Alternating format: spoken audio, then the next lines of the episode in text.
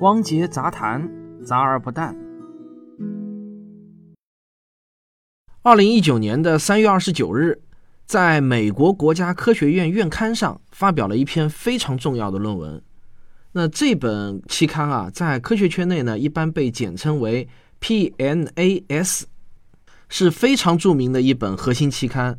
它的影响力因子啊，与著名的科学三大期刊《细胞自然科学》差不多呢，在同一级别上的。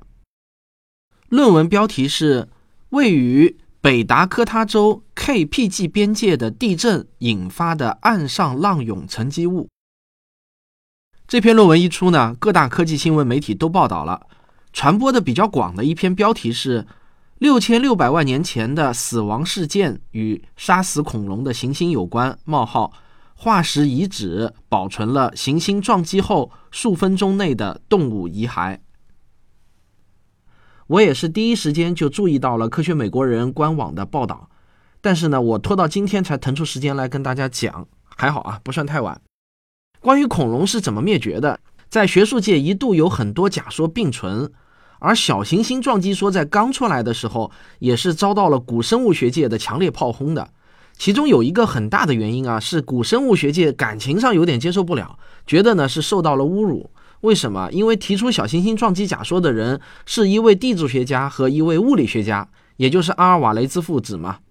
那等于啊，这就是说古生物学家的饭碗被业余的给抢了。所以呢，古生物学家能不恼火吗？但是啊，后来随着一系列证据的不断出现，小行星撞击说呢就逐渐成为了主流。最近这十年以来啊。除了还有这么几位最顽固的古生物学家不承认以外，这个假说已经上升为一个可以写入教科书的理论了。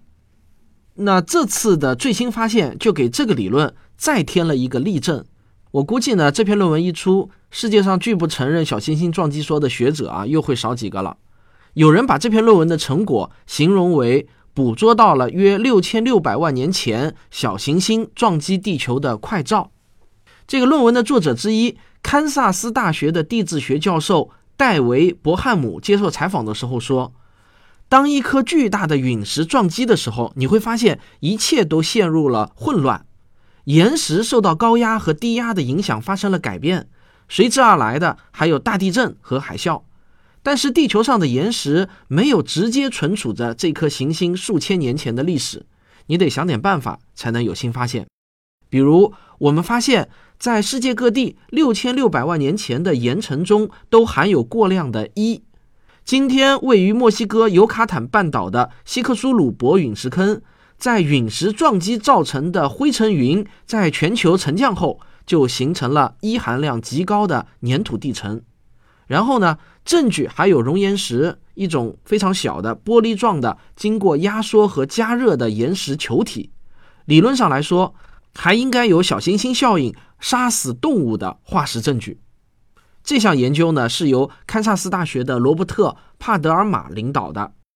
研究人员认为，真正让人激动人心的是，他们在位于北达科他州西南部地域西地层的塔尼斯遗址发现了两个沉积层，都含有过量的铱，但只有下面一层含有似乎由一种内陆移动力量沉积下来的玻璃碎片。这意味着科学家们正在观察的是两个事件，上面一层呢是撞击后沉降的尘埃，而下面一层则是撞击后数小时内形成的大量沉积物。最关键的是，在白垩纪晚期，这里是海洋和内陆交汇的地方，所以呢，生活着一些淡水鱼，比如白鲟和鲟鱼，以及一种被称为菊石的海洋软体动物，它们都留在了地层里，形成了化石。同时埋在地层里的还有三角龙、鸭嘴龙的碎片，以及烧焦的树枝、树干等。而就在鲟鱼化石的鳃里，科学家们发现了很多玻璃小球。啊，这就是这次论文的最重要的发现，就是这些玻璃小球。我们不妨来想象一下当时发生的惨烈景象：小行星撞击到了尤卡坦半岛，三千零五十公里外的塔尼斯地区也遭到波及。含有玻璃的波浪铺天盖地，在鱼儿垂死的呼吸中，它们吸入了玻璃小球。在这篇论文中呢，就公布了一张 X 光照片，显示了白鲟的鳃中嵌入的那些玻璃小球。你点击本期文稿啊，可以查看，非常明显。参与这项研究的普渡大学地球大气和行星科学特聘教授梅勒什就认为，这是本世纪最壮观的古生物学发现之一，因为它相当于拍摄了小行星撞地球大灭绝事件发生后的快照。他说自己第一次看到这项证据的时候，都忍不住发出了哇哇哇的惊呼。不过呢，也有一些研究人员保持着冷静的态度，他们承认。或许还有其他可能是别的情况把玻璃小球带到了塔尼斯，比如巨大的风暴或者山体滑坡这样的气象事件。这些呢也被写在了论文中。研究人员还表示，即便如此，这项研究也具有重要的意义，因为它使我们对于小行星撞击的破坏性和之后深远的影响有了新的认识。冲击引发的地震震动。和淹没塔尼斯的巨浪之间很可能存在着一种额外的机制，也就是说，小行星撞击的影响遍及了整个地球，即使远离撞击点的地方也未能幸免。研究人员现在还在继续寻找生物经历这场灾难的直接证据。好，这就是本期的杂谈，我们下期再见。